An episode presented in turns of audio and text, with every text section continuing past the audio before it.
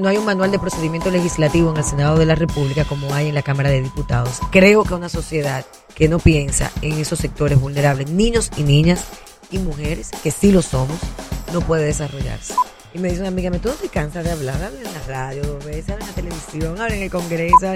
Yo vivo de eso, señores. Hay una serie de cosas que cuando tú llegas a la casa sientes el vacío. Andrés Van der Horst, un político en Punta Cana, de podcast. Buenos días, buenas tardes, buenas noches. Por fin se me dio. Estoy con la próxima senadora del Distrito Nacional. Eh, óigase bien, para que lo sepa, lo estoy diciendo al mundo. Desde Punta Cana para el mundo, Andrea Van der Horst, un político en Punta Cana. Tengo el honor y el gusto de tener aquí por estas playas a Faride, Raful, mi querida amiga, y bueno, debe ser la política joven más exitosa que tiene la República Dominicana ahora. Tanto así. No sé, pero gracias por eso. Hola, ¿cómo está? Muy bien, muy bien, tú sabes, trabajando mucho todo el tiempo, lo único que sé hacer y confiada en que este proceso saque lo mejor de nosotros en un debate de altura y que pueda aportar, eh, yo creo que más democracia al Congreso Nacional. Bueno, Faride, eh, yo no he visto encuestas todavía últimas y no sé si se han publicado. Eh, sin embargo, es Vox Populi de que todo lo que estamos en política saber de que tú estás mucho a poco en, en tus contrincantes. Sí. Eh, claro, es un trabajo de mucho tiempo, no es algo de la noche a la mañana, como tus adversarios, pero evidentemente que tú estás cosechando una labor eh, en la Cámara de Diputados que tiene sus frutos. Sin embargo, mi pregunta, y de una vez a quemar ropa, Al mambo, vamos al mambo. es un tema de, de ego ser senadora, porque al final del día, según la constitución, un legislador es igual. Estamos hablando de que entre diputados y senadores, cuando tenemos 220. 190 diputados y 32 senadores. Exactamente. Entonces, ¿por qué senadora? No, no es de ego, para nada. Yo lucho mucho con ese ego de los políticos y esa necesidad de ver sus caras en todas partes y que lo llamen y lo busquen. No. Lo que pasa es que precisamente por la experiencia legislativa de estos tres años nos dimos cuenta de muchas cosas. En la Cámara de Diputados, eh, que sí, como tú dices, hay un mandato constitucional de que los congresistas, tanto senadores como diputados, tengamos tres roles, representar, fiscalizar y legislar. Y yo voy a explicarlo ahorita. Cada uno de ellos lo hemos venido ejerciendo con mucha responsabilidad y eso quizás ha llamado mucho la atención de la gente, el trabajo que hemos, porque no hemos hecho nada del otro mundo. Pero me he podido percatar, y así es como surge la idea de la senaduría, cuando estábamos ahí dentro, de que había una especie de embudo en el Congreso Nacional. Por ejemplo, la Cámara de Diputados, nosotros trabajamos constantemente. Sobre todo yo que soy miembro de la, comis- miembro de la Comisión de Justicia, de la Comisión de Hacienda, quizás las dos comisiones que más carga de trabajo tienen. Sí. ¿Verdad? Por múltiples razones. Y nosotros nos reunimos casi diario, trabajamos casi diario proyectos. ¿Qué sucede? Que cuando esos proyectos logramos que se aprueben por el hemiciclo, o sea, por el Pleno de la Cámara de Diputados, y llega al Senado, todo se queda allí.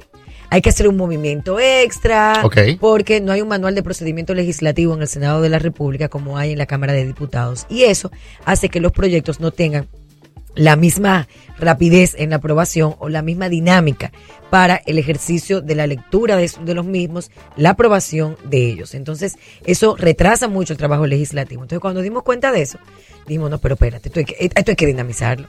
Además, eh, recuerda que en el momento en que decidimos tomar esa decisión, todavía está el voto del arrastre. Muchos senadores Ah, y claro. senadoras que están allí fueron personas que llegaron no por un liderazgo, por un compromiso real con su demarcación, Ajá. sino porque eran también arrastrados y favorecidos con los votos, los votos de los diputados. Y yo decía, eso también tiene que cambiar, porque ¿cómo tú le pides a un congresista que se comprometa contigo si no es votando directamente por él? Gracias a Dios se cambió, lo cual también favorece a que más que haya más posibilidades de que otros otras personas de la oposición política puedan ocupar más curules en el Senado y podamos hacer debates reales porque en el- en la actualidad de 32 senadores 30 son del partido de gobierno. Entonces todas las iniciativas gubernamentales que quiere que se aprueben en el Congreso, como los financiamientos, o sea, los préstamos, eh, eh, algunas leyes que tienen prioridades, se introducen por el Senado y tratan de imponerse a la Cámara de ¿Y Diputados. no será que también que uno se como se cansa? Es que no es fácil la Cámara de Diputados. Eso es... Eh, bueno, esa gente Esa es la verdadera gallera. Hay gente que se cansa, pero también es un trabajo muy bonito. O sea, el trabajo del debate que se hace en las comisiones, que es el real trabajo, es un Sí, trabajo enriquecedor. Y tú vas con y haces vistas públicas y te empapas de los temas que te tocan. Entonces, el Senado necesita un dinamismo, el Senado necesita más transparencia, el Senado necesita que no todo se maneja la discrecionalidad del presidente o de la presidenta, tal y como está en este momento, sino que se abra más al pueblo, que el senador se entienda como una figura representativa de una demarcación absoluta. Otra de las razones es que, por ejemplo, yo soy una entre 190. Ujú. Ya en el Senado yo sería una entre 32. Hasta para viabilizar un proyecto va a ser más, más, más fácil Sí. poder tratar de que el debate se dé con menos cantidad de personas. Y por supuesto, en ese nivel de representación, ya yo no estaría representando una parte de la circunscripción número uno, sino el Distrito Nacional, mi Distrito Nacional. No he nacido, me he criado. Entonces, ¿por qué? Porque hay- esto es un país de grandes y profundas desigualdades, que la vemos también en el distrito, y donde tú te das cuenta que la gente se siente que no tiene voz, que no tiene dónde ir a reclamar sus derechos, los pocos que conocen sus derechos. Y lo legítimo y lo constitucional sería que lo hiciera a través de los congresistas. Pero como no saben ni cómo acercárseles, entonces se les dificulta. Yo digo, no llegó la hora de que en este siglo XXI, en esta sociedad de la información, llegue también personas con otra forma de hacer política eh, a la gente, que seamos más dinámicos, que utilicemos las redes sociales, que, ande, que, que podamos caminar en las calles y tratar de confundirnos con la misma gente que está allí, para escucharlos, para hacer una política horizontal, no sentirnos por encima de nadie, sino ser parte del todo. Porque al final somos una sociedad y la sociedad lo que queremos es que la podamos construir entre todos un poquito mejor de lo que está, con mayor justicia social, tratando de, de aplacar algunos reclamos sociales que tenemos en materia de salud, de seguridad social, a nivel del empleo, a nivel de agua, por ejemplo, potable, que es uno de los temas recurrentes en el Distrito Nacional, la calidad del agua y el saneamiento, que sí le preocupa al municipio del Distrito Nacional. Estás tú... O sea, todos esos temas nos llevaron a eso. Y yo, yo siento que mi vida en la política, eh, que la inicié desde muy pequeña y vengo de un hogar político, no está para otra cosa que no sea para aportar un granito de arena y acercar más a la gente a lo que son sus derechos para una sociedad más democrática. Y eso es lo que yo quiero, por eso quiero ser senador. Yo te hablaba del tema del ego porque em, yo cuando decidí mudarme para Punta Cana, Ajá. que hace no hace, eso no fue fortuito, tengo mucho tiempo Muy buena decisión vivir. Me encantaría vivir así frente a La- la playa. va, para que se despertando sepa, aquí Sin tapones, ¿verdad? Aquí es para que lo sepa. Dios. En la vida es demasiado corta para pasarlo en un tapón. Así que yo eso Gracias. aprendí, Gracias. aprendí que tres horas de mi vida se me iban en un tapón. Mi compadre Federico dice lo mismo. sí. El tema está en que mm, yo tomé la decisión cuando vine para acá de, bueno, seguir haciendo política. Yo, igual que tú, nací en una, una familia política. Claro. Es algo que uno lleva en la sangre. El pensamiento de uno es pensamiento político. Tengo problemas con los otros amigos míos que, que me dicen, pues tú no me hablas de política. Y es el problema que en mi casa nada más se hablaba de de eso. política. O sea, señores, escúcheme, pero que no puedo hablar de otra cosa. Es que venimos Sí, de unos hogares donde nada más claro, no hablaban de Exactamente. política. Bueno, en mi casa metían la poesía, tú sabes, eso Sí, salvaba, claro. un, po- eso mi- salvaba un poco. Exacto, en mi casa el deporte. El deporte, Sí, el en- deporte, exacto, eso nos salvaba exacto, un poco, Pero eso es, o sea, pero eso es, eh, ya duramos 10 minutos otra vez la política. Exacto. Y de, mi, de parte a parte, porque mi mamá también es más política, que no tiene tanto el rol, pero Claro. que resulta que cuando yo tomé esa decisión, yo dije, bueno, eh, muchas personas a mi alrededor comenzaron a decir, sí, se necesita una representación en el Senado diferente. Y mucha gente comenzó y comencé a trabajar en el tema del senaduría. Pero después me di cuenta de que aquí a nuestro alrededor hay un cúmulo de lo que tú decías claramente, de esa marginalidad Sí. y que solamente el que está involucrado en política ve lo vulnerable que es el turismo teniendo 200 mil personas que, que viven alrededor del turismo que no la ve nadie en niveles paupérrimos. O sea, Totalmente. aquí, por ejemplo, en esta zona no hay ningún tipo de planificación, no tenemos acueductos, no tenemos hospitales, el 84% de las calles están sin asfaltar. Y yo dije, pero es que yo no hago nada en la capital. O sea, sí, muy bien, muy bonito, el senador de la provincia de Altagracia, y voy a estar en la capital, y muy bien, un saco y una corbata. Pero el problema está aquí a mi alrededor. O sea, yo voy a perder la calidad de vida que yo tengo si no le meto mano al tema de, de- del ayuntamiento. Bueno, corrí, etcétera. Todo el mundo sabe lo que me pasó, pero bien, me siento bien. Yo comencé con un 6%, terminé en un 38, un 40 casi, que no está mal. Además, es un ejercicio que te humaniza también. Claro. Porque tú ves el rostro de la miseria, el rostro de la esperanza, Claro. el rostro de la dignidad. Yo digo siempre, a mí me llama la atención cómo tantas personas que yo veo que viven prácticamente en condiciones no vulnerables, eh, en condiciones eh, invivibles de manera digna, eh, conservan su dignidad y salen a trabajar diariamente y crían a sus hijos en valores, en respeto a los demás. No todo está perdido, tú sabes. Entonces eso de, alguna manera te da esperanza y te estremece cuando tú llegas a algunos lugares. Tú tienes sitios, por ejemplo, yo, había, yo siempre he recorrido de alguna manera u otra el distrito, ya no tan de manera específica, pero sí, porque a mí me gusta ese ejercicio. Yo tengo un amigo que es mi, mi hermano Fabricio Gómez Mazara, que siempre me dice, tú, que cuando yo le explicaba eso hace muchos años, me decía, lo que pasa es que en el fondo somos grandes investigadores sociales.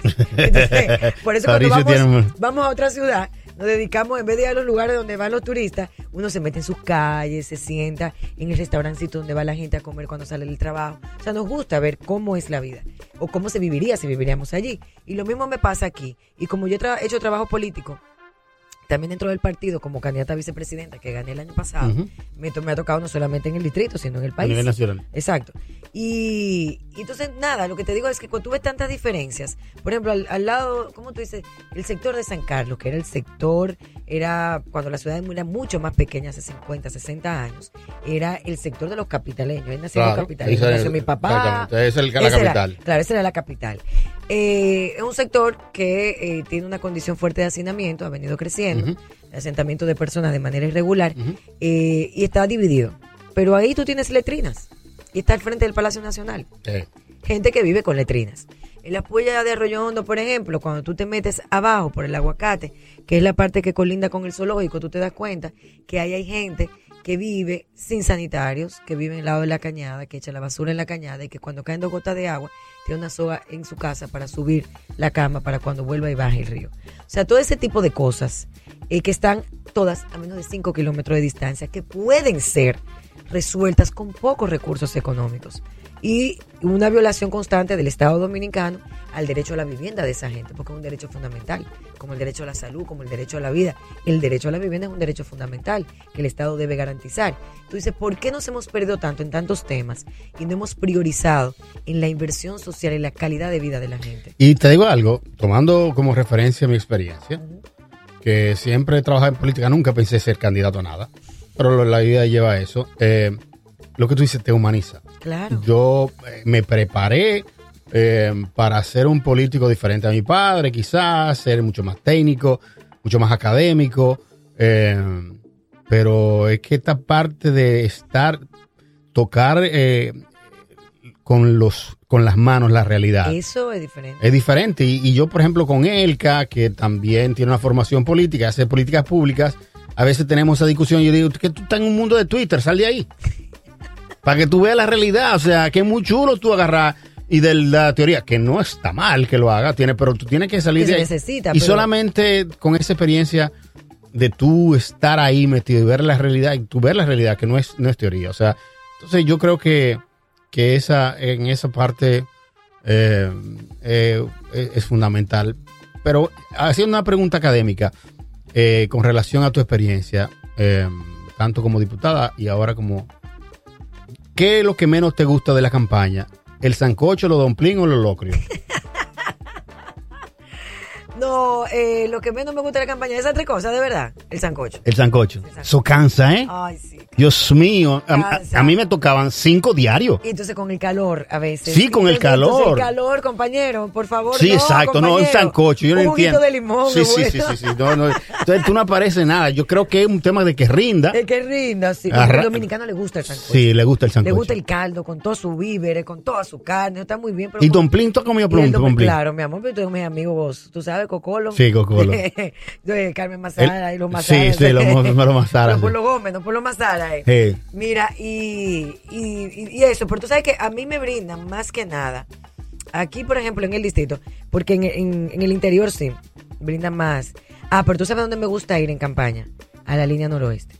Hoy riquísimo. Ay, viejo. Mucho, a mí me encanta. y no, y el, y el chivo, ese chivo al horno. En No, y además no, no, es como, yo no sé si es por Tiene un los... sabor especial, Tiene un sabor tiene un especial. sabor especial. Tiene un sabor especial. Nunca en cualquier lado. enramada, y yo no sé, Totalmente. buscan la enramada, porque a diferencia del sur, la línea es, eh, es igual de agreste, Sí. pero es, es menos húmeda y es mucho, y no hay tanto calor No, como, no, el, como no, el sur. No, no hay tanto calor porque hay mucho A verde. mí me encanta la línea. A mí me encanta la línea. Porque eso la música de la línea, el perico hay. Sí, no hay. que eso no, lo sabes No, no, eso, a mí me encanta la línea. Ahí sí me gusta comer. Ahí sí Cada me vez que comer. me decían, vamos para campaña, para Montecristi, para para Mao, a mí Y me es lo que tú dices, encanta tú no eso. sientes todo tan agreste como, en, como en el sur, sur profundo. No, sí. Es salvo San Juan de la Maguana, que está en medio de un Sí, valle. exacto, que es un valle. Se come un chenchen muy bueno también. Buenísimo. Chivo y aguacate, ese chenchen. Tenemos hambre tú y yo, yo creo. Eso es lo Sí, que que exacto, que son las 12. Eh, y además, como una nacanita antes. pasa. Exacto, gracias. habla el hambre. Exacto. Mira, la gente ve muy bonito el tema de la campaña, y sobre todo porque nos ve y te ve mucho más a ti, que eh, en redes sociales, vallas, entrevistas, y no sabe que un candidato pasa mucho tiempo en una soledad. Total. Ay, sí, estaba pensando en eso yo ayer. Wow, me sorprendí. Y, y no, nadie lo dice, y, y yo que... La soledad del poder. Sí, y no solamente la, soledad, la soledad del candidato. Y, y parte de, de, de- de por qué yo hice este podcast era un poco para compartir mis experiencias y, y- y humanizar un poco esa parte de, de los candidatos y, y- lo- y tratar de bajar un poco con la legitimidad que me ha sido de venir de ahí. Porque los entrevistadores periodistas siempre están como superficial o no saben eso. Sí. Pero yo no sé si a ti te pasaba, hay veces que tú llegabas a tu casa, yo llegaba a las 12 de la noche solo y, y con nadie con quien hablar y tener que al otro día Como tener yo ayer. Ay, Recurrentemente. y tener que tú volver al otro día salir con la misma cara. Sí. Porque el community manager o el fotógrafo que está al lado de ti, lo que está buscando tu mejor cara. Claro. Pero O, esa, o la gente con la que tú te vas a reunir, tú no, no tienes eh, ningún tipo de culpa de lo que tú hayas vivido, como tú te sientas, tú tienes que dar la mejor cara. Yo siempre digo, eh, yo tengo una teoría con el equipo, yo le digo, Faride siempre está bien, todo está bien, sí, siempre yo voy a estar bien, aunque estén pasando situaciones que me hacen sentir triste, Claro. porque, porque soy un ser humano, evidentemente, pero sí es una soledad muy fuerte, porque tú trabajas, por ejemplo, en mi caso yo trabajo 16 horas diarias, eh, sobre todo en, en época normal 10, o sea, no que tampoco le quito mucho, le sumo 6 en la campaña, porque tengo varios trabajos y tengo que en varias cosas, pero sí, 16 horas diarias, ya a veces yo llego a mi casa, mi hijo está durmiendo, entonces no lo puedo ver, pero me tengo que despertar a las 6 de la mañana para poder verlo antes que se vaya al colegio con su papá, eh, llego a las 2 de la tarde, o sea, hay una serie de cosas que cuando tú llegas a la casa sientes el vacío y a veces te estás, estás se, se te suspende algo y lo único que tú quieres es estar tranquilo. ¿No te pasa? Yo quiero Sí, sí, estar sí, sí, tranquila, claro. En no paz. quiero pensar, déjame poner algo que me dé risa en Netflix o déjame leer un libro. Bueno, yo duré seis meses sin ver Netflix. Y lo- el primer post que hizo después de la campaña fue, yo dije, "Me voy a dar 12 horas de Netflix, lo que no, sea. viejo, es que no, no te da tiempo. Entonces tú te quedas como yo no quiero hacer nada. no quiero- entonces tú tienes los amigos que te reclaman por un lado. Vamos a vernos, pero es que no quiero. No tengo ganas de salir. Vamos a la familia. Ay, la familia me va a mismo. Tampoco quiero. Me van a preguntar cómo está la campaña, cómo está esto. Entonces tú te vas eh, eh, envolviendo en una soledad también. Sí, sí, sí. Te vas excluyendo porque tú necesitas estar contigo mismo, con la voz tuya que te ayuda a reflexionar también qué pasó en el día, qué no me gustó, qué me gustó, qué puedo mejorar, o qué idea tengo para mañana, qué leí, eh, qué tengo que investigar, todo ese tipo de cosas. Ayer, esta semana precisamente me decía una amiga, eh, nosotros los amigos tenemos que hacer una culpa contigo, porque estamos cuidando mucho a la candidata, pero nos estamos olvidando de Faride. Y yo te siento sola. Y yo, por eso cuando tú me preguntaste me impactó. Yo, Dios mío, tengo Sí, una sí. semana entera dándole mente Claro, porque yo lo pasé. Sí. Y, y- y llega un momento en que, por ejemplo, tú estás en un equipo y, y a ti te toca ser el jefe de campaña, community Ajá. manager, jefe de, o sea, coordinador de, de- de- de operaciones, lo que tú quieras, jefe de, de- de electoral. Pero tú tienes el candidato que toma la decisión al final. Claro. Pero el candidato no tiene más nadie. No. El candidato no tiene más nadie. El candidato recibe todo y tiene que sacar la mejor cara, pero el candidato no tiene más nadie. O sea, que el candidato no tiene con quién quejarse. No. Y yo siempre he dicho, yo más que un estratega en publicidad y mercadeo, en, en- en estrategia, en electoral, yo a veces que necesitaba un coach. Un coach, sí, un coach de candidato, que no lo hay. O sea, un coach. No, hay, hay. Sí. Ay, sí, hay De- pero- pero de-. Pero- son precisamente para candidatos políticos. En México se usa mucho. Ok. Eh, sí, se necesita. pero claro, Porque a alguien te comprenda, alguien que, que, que, o sea, Sí. que tú te Porque sientas. a que- veces, por ejemplo, eh, en mi caso, mis amigos son mi, mi, mis principales, mi jefe de campaña, todo.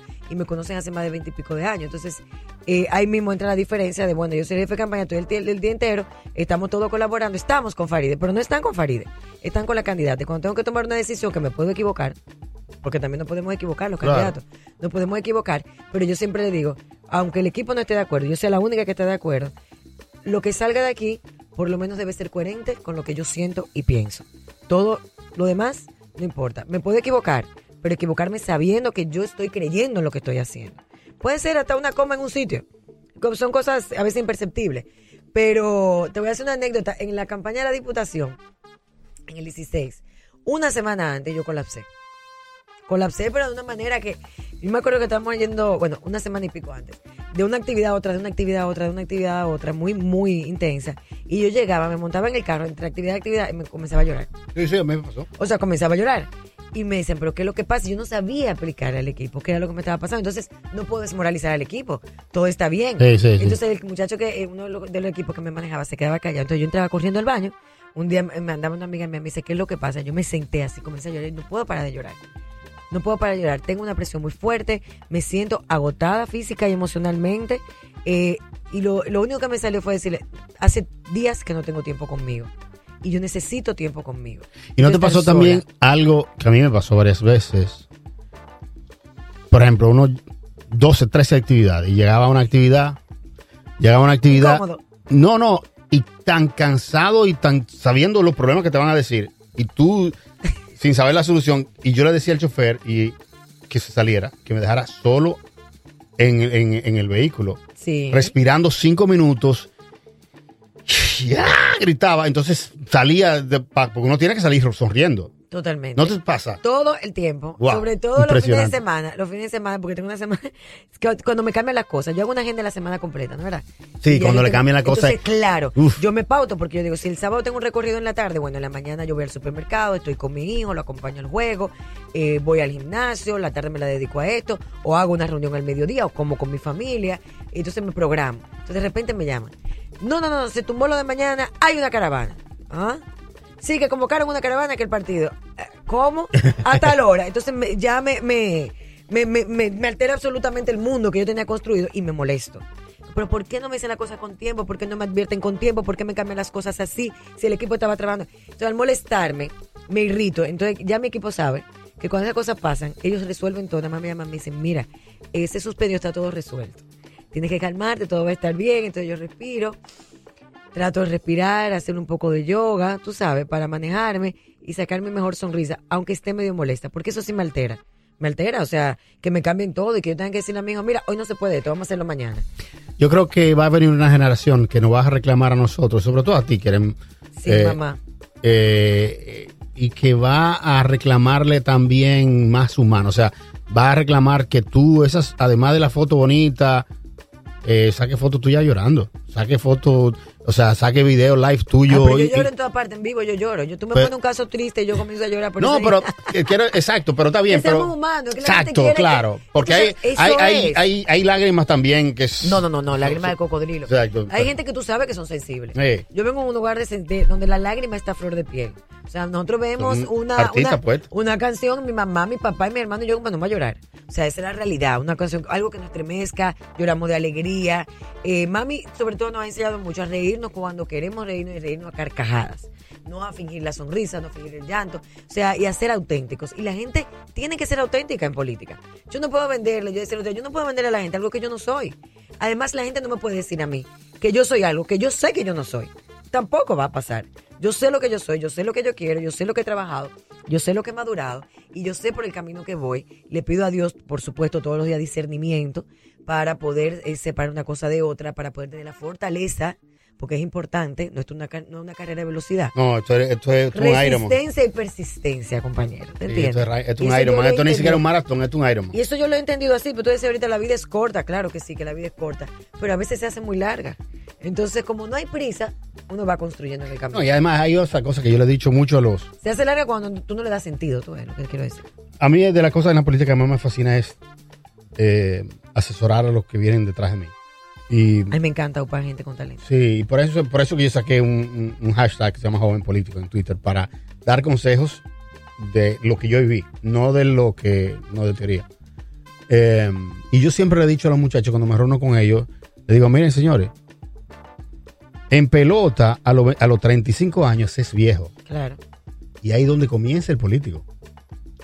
O sea, estamos hablando que en Estados Unidos, quizá una de las democracias eh, y de los sistemas políticos más eh, sofisticados, de los cinco principales candidatos, el promedio son 75 años. Correcto. Porque no es que estén viejos, es que la, o sea, la tecnología ha hecho. Con idea muy renovada, porque tú tienes un Claro. Sanders, tienes un Elizabeth Claro, Warren, o sea, tienen idea. No, Claro. ¿Por qué? Porque la tecnología primero le da una capacidad de salud a una persona de 75 años que era de las 50 anteriores. Correcto. Esa es la realidad. Sobre todo si tú tienes acceso a recursos. Y segundo, que ya la información se maneja de tal manera que tú te puedes ir renovando constantemente sin tener los dogmas de anteriormente. De que, por ejemplo, Joaquín Balaguer se formó en París y su, Sí. y su mentalidad esa de formación. Entonces, tú no tenías el tiempo de, de formarte porque no había ese acceso a esa información. Hoy no. Por lo tanto, el político no se puede desesperar. Yo digo eso todo el tiempo. O sea, ni el es- político ni nadie. O sea, yo digo, en todos los sectores, usted no puede desesperarse. Yo creo que estamos también, una hay una generación que quiere el éxito o acumular riquezas de la noche a la mañana, Sí. no importa el cómo. No importa el y eso cómo. es peligroso. Muy peligroso. Entonces nosotros tenemos que evaluar y que tratar de inculcar esos valores de, mira, no. Ah, no, porque a fulano a los 26 años era esto. Sí, pero a ti te, quizás te llega a los 40. Cada quien tiene un proceso de madurez y cada quien tiene coyunturas que le favorecen No, o y escogen, lo, escogen las excepciones Claro. para ponerse eso como patrón, no Y sabiendo no- que eso es el, el, el Exacto. 0.1% de muchísimo. Por eso Exacto, es que, que no es la generalidad. Entonces uno, uno lo que tiene que enfocarse es hacer lo que uno le apasiona, hacerlo con disciplina, con responsabilidad, Sí. con compromiso, que el éxito llega solo. Cuando hay trabajo, cuando hay un trabajo constante, va a tener un impacto verdaderamente importante o el impacto que uno anda buscando. ¿dónde tú crees que, bueno, si podemos decir un legislador tiene tres funciones básicas? Claro. Legislar, Ajá. representar y, y- y fiscalizar. ¿no? De las tres, ¿dónde tú crees que ha sido el mayor aporte o donde tú te sientes más cómodo? Quizá el mayor aporte porque no se estaba haciendo, el eh, que hemos hecho en estos tres años, la fiscalización. Así es. no se estaba- la fiscalización. No se estaba haciendo. Por ejemplo, del 2010 al 2016 hubo un solo informe disidente en la Cámara de Diputados. Y fue de paliza. Un solo. En todos los cientos de proyectos que entraron a la Cámara. Yo en tres años he sometido muchísimos. el informe disidente. Porque claro, el informe disidente me da la oportunidad de cuando no estoy de acuerdo con, con el informe que está emitiendo la comisión a la que pertenezco, de argumentar en el hemiciclo, ¿por qué no? Y que el hemiciclo vote a favor de mi informe. Claro. Yo lo logré con el matrimonio infantil, por ejemplo. Sí, recuerdo. Y revertimos el Recuerdo. matrimonio infantil y Excelente. eliminamos el matrimonio infantil del código. Lamentablemente no se conoció en el Senado, pero en principio lo hicimos. O sea que eso es, eso es importante. Pero el tema, y yo he sometido más de 10 proyectos de ley, he trabajado decenas de proyectos en las comisiones, que es en la labor legislativa, representativa, he tratado de estar constantemente en mi demarcación y las donde me llaman también, tratando de ser la voz de la gente. Pero la que más me ha destacado es la de la fiscalización. En el tema de Punta Catalina, en el tema de los financiamientos, en el tema del Entonces tú te sientes cómoda ahí? público. ¿O lo has tenido que hacer por una Me labor? siento súper cómoda porque tú sabes que yo ¿Y qué va a pasar si soy Luis es presidente? comunicadora, soy comunicadora y me gusta indagar, comulgar y me gusta ver en qué falla el la función pública para tratar de mejorarla, no para perjudicar a nadie, porque esto no es personal, sino para que se mejore y para que se cumpla con los estamentos de control que está, garantiza las leyes de las dominicanas. Si Luis gana, que yo espero en Dios que gane, si Luis gana, yo voy a seguir haciendo lo mismo. Más quizás, porque Y va a ser te- mi partido. Ok, Entonces perfecto. voy a conocer a la gente ya Y te directamente. dicen, bueno, si Luis, si Luis gana, vamos a poner el siguiente Lo voy a ayudar a hacer un Y gobierno te más dice, bueno, yo lo que quiero es que aquí tú asumas un liderazgo para defender las iniciativas. Entonces ya tú vas a tener que asumir ese liderazgo. Si te llaman, te dice, tú vas a, liderar, vamos a, vas, vas a ser la vocera de- del PRM. Eh, que la correlación de fuerzas hace Yo que no puedo eso- ser vocera de ningún congreso. Yo no tengo esa... esa, esa cuestión administrativa no la tengo. Te la No, a mí me lo pidieron para la cámara, no- nunca. no no, no, no, no, yo no tengo paciencia para eso, ni bregar Pero te lo va a pedir el cosa. presidente de la República. No, no, no, no, no, no. Yo voy a ser senadora del Distrito Nacional, en primer lugar, después vemos si, si podemos, no sé, O sea ser presidenta del Senado, nadie, nadie Por eso administrativo, Faride. Bueno, pero eso es una Ahí labor sí. administrativa. Bueno, pero pero para modernizar el Senado. Eso podría ser para modernizar el Senado. Y yo creo mucho que el Senado debe abrirse también a los debates de las minorías. Yo no quiero que las minorías sean eh, como que no esté, como que parezca que no están ahí. Cuando hay propuestas e iniciativas importantísimas que se le debe dar prioridad. Y yo quisiera, eso es mi granito de arena. Yo quiero que la- más democracia, fortalecimiento democrático. Pero primero voy a ser senadora. Sí, y yo creo que puedo ayudar mucho al gobierno del Partido Revolucionario Moderno a hacer un gobierno más transparente. Yo creo que puedo aportar a eso. En ese sentido, era una pre- de las preguntas que yo tenía en mi cabeza. De estos tres temas, Ajá, yo sé que tú lo has manejado mucho. Ajá. ¿Cuál entiendes tú y que son críticos para tu población del distrito, para el país, pero sobre todo para el distrito? A ver. ¿Cuál, ¿En cuáles de ellos tú crees que te vas a enfocar más? ¿Seguridad, feminicidio o transparencia? Seguridad, feminicidio o transparencia. Ya los feminicidios están dentro de los cinco primeros problemas Siempre han estado, ahora son visibles y eso es lamentable. Bueno, pero por lo menos es la primera vez que están saliendo las encuestas. mm, Que la gente lo está percibiendo ya como algo, porque es, es trágico lo que nos está pasando. Sí, es una cosa. Igual que la violencia de género. Eh, la transparencia me garantiza bastante que las instituciones funcionen. Y al funcionar las instituciones podemos desarrollar políticas públicas que generen más garantías para proteger a nuestras mujeres. Yo siempre voy a estar al lado del derecho de las mujeres. Y Daniel, primero porque soy mujer, soy mamá y fui niña. Y creo que una sociedad que no piensa en esos sectores vulnerables, niños y niñas y mujeres, que sí lo somos, no puede desarrollarse. Y creo que hay que dar garantías y creo que hay que educar sobre todo a la gente.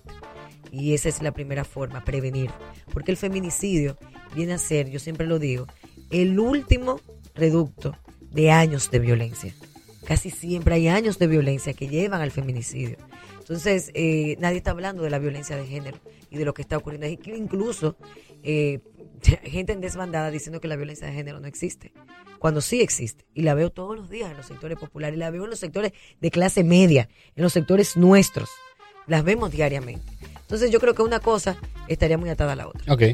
Eh, vamos a hablar un chin del podcast. Que Vamos. Debí. Bueno, yo creo que.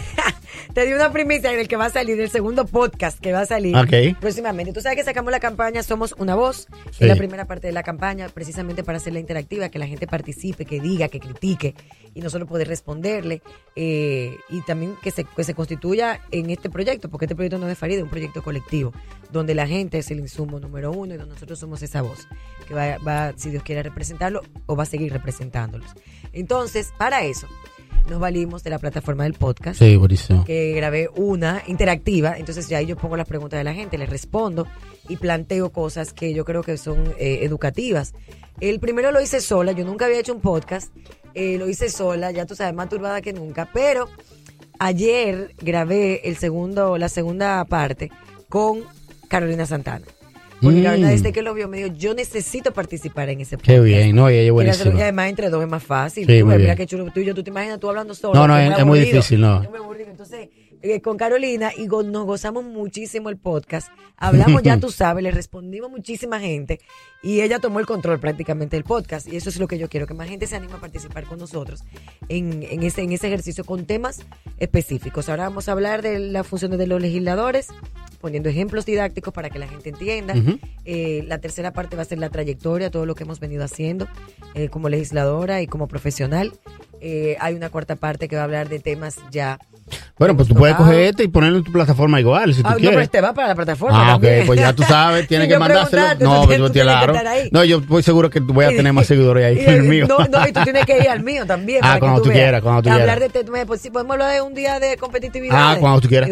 Para, Sí, por para favor. que nos edifique a todos No, acerca no, de por ese favor, tema, por sí. ejemplo. O sea, hay varios temas que estamos Ajá. utilizando. Ahora, por ejemplo, estoy, voy, voy a organizar otro que vamos a hablar de la transparencia y aclarar algunos puntos acerca de Punta Catalina. Además, ya yo, estoy, ya yo estoy juramentado como el presidente del fan club de Faride en Punta Cana. Exacto. Eh, de- no de la vamos a vo- diáspora de la Sí.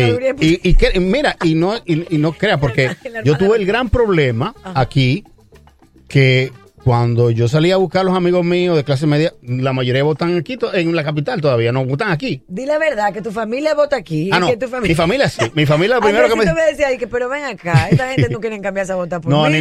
Vamos, se van a quedar a votar por Mi ti. papá, mi papá y mi mamá, que yo le digo, mire, usted necesito el voto de usted. Ah, no, después yo voy a votar por Farideh primero. Y bueno, y, y mi suegro también, y toda, mi familia. Bueno, lo que pasa con tu suegro es que es Sí. familia nuestra, entonces un hermano de mi papá. pero, pero toda mi familia, entonces, pero eh, también aquí en Punta Cana hay mucha gente que, que no le voy a hacer que cambie la cédula ahora, porque no tengo ningún interés aquí, pero, pero vota todavía eh, te voy a hacer aquí un, un comité, un comité, de, de puntacaneros Exacto, para cantero para. Y No, y, y hacemos algo para una cena, una cosa para recaudar. Feliz, yo siempre feliz de venir a Punta Cana. No, no, pero aquí en Me tu casa te quieren, duermo te quieren, te Dios. quieren muchísimo y, y tiene también uno de tus fans que es Fran Elías, que no puede portar por, ni, Mi por hermano ti. Elias. No, que está- él vive de viaje ahora. Sí, él vive en un ese- avión. él vive en un Yo avión. creo que se mudó en un avión y que Claudia lo perdió. sí, Yo sí, así es. eso. Pero eh, sí, cuando tú quieras. Yo creo que el podcast y, y eso, y es una, bueno, Marcel Flores, que no sé si tú lo conoces también, que Sí, fue claro. que me animó. Marcel de pequeño. Marcel fue que me animó a eso cuando se lo me- comenté al Boli. Boli le encantó.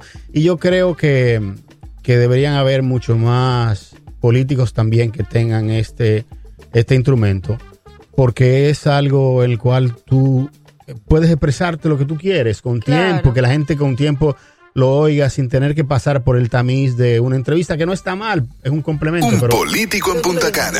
Radio, se lo oye más tranquilo, haciendo ejercicio, Exacto, o sea, eh, en un tapón, lo que tú quieras. O sea, tú lo oyes mucho más fácil y además todo el mundo anda con eso.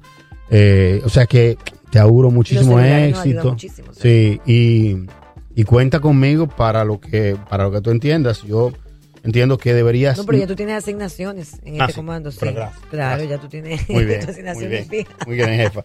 Ya yo comienzo a decirte jefe. Pero yo creo que deberías hacerlo ya cuando seas senadora. Deberías, nunca deberías dejar. de Sí, eso estaba pensando. El otro día me estaba diciendo un amigo mío, tú sabes que tú tienes que seguir con el podcast todo el tiempo. Bien, tiene que. Y me dice una amiga, tú no te cansas de hablar, habla en la radio dos veces, habla en la televisión, habla en el Congreso. habla- Yo vivo de eso, señor. O sea, yo lo Que yo disfruto. creo que yo creo que tú estudiaste derecho más bien porque quizá- porque tenía que vivir de mi profesión. exactamente y, el- Y la después comunicación De la diputación, y después de la diputación la he tenido que dejar a un lado. Aunque de alguna manera u otra, en el Congreso, los procedimientos legislativos y eso Claro. eh, me sirve mucho la carrera de tantos años de, de ejercicio. Pero la comunicación es de lo que yo actualmente vivo.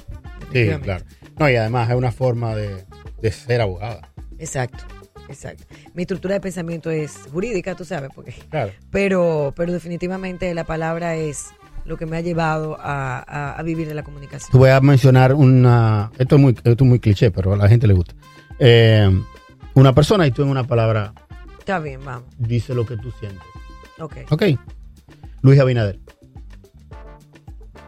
Luis Abinader, con una sola palabra, nada más lo defino. Un hombre transparente, transparencia. está bien vamos a tomar Transparencia. transparencia Transparencia. transparencia noble, sí. Tony Reful Ay, mi amor. Con suspiro y todo, mi amor.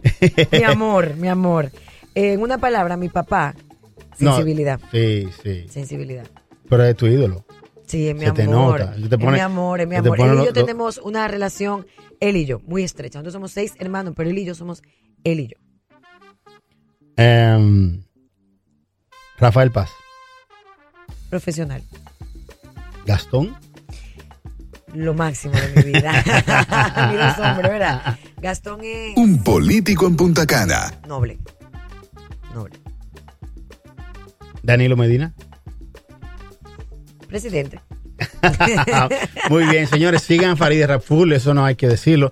Yo creo que hasta ahora El hashtag que lo sigan, somos una voz. Somos Farideh una voz, 2020. por favor. Ahí también me pueden escribir muchísimo. y, a- todo lo y que el quieran. podcast a seguirla, aprender a Y vamos a hacer el divertirse. podcast juntos, hablando ya del tema, de un tema Sí, de eso, exactamente. Vamos a hacer el tema de competitividad, que es muy importante, Sí. que siempre va a ser relevante. La Y que compet- la gente no, tú sabes que No, la gente no no, lo entiende mucho. O sea que vamos a aprender con Andrés, pero después en el podcast que ustedes van a visitar. Sí, porque el tema de competitividad ha, ha sobrepasado el tema comercial. Exacto, Se habla de ser una persona competitiva, de un país competitivo es una persona competente. exacto. con muchas cosas que tiene que ver educación, tiene que ver la salud, la capacidad institucional, todo ese tipo de cosas sobrepasan mucho más el tema de la de lo meramente comercial. Y la gente lo entiende, sobre, sobre todo lo circunscribe en un tema eminentemente comercial, tratado de libre comercio, etcétera, pero es mucho más. O sea, es mucho más. Un, un país Vamos que es competitivo es un país capaz de desarrollarse, no es un país incapaz de Un ser. político en Punta Cana. No hay problema, lo, lo haré. Señores, eh, gracias por seguirnos, gracias Faride por esto, me hace muy feliz y lo disfruté muchísimo y espero que dejen sus comentarios, síganla por favor y ya ustedes saben, todo el que siente algún respeto por mí y que voten la capital, eh, voten porque yo no puedo votar, pero voten por mí, por Faride. Así que Gracias. hasta luego. Gracias, querido. Bye bye. Bye bye. Un político en Punta Cana con Andrés Van der Horst de podcast.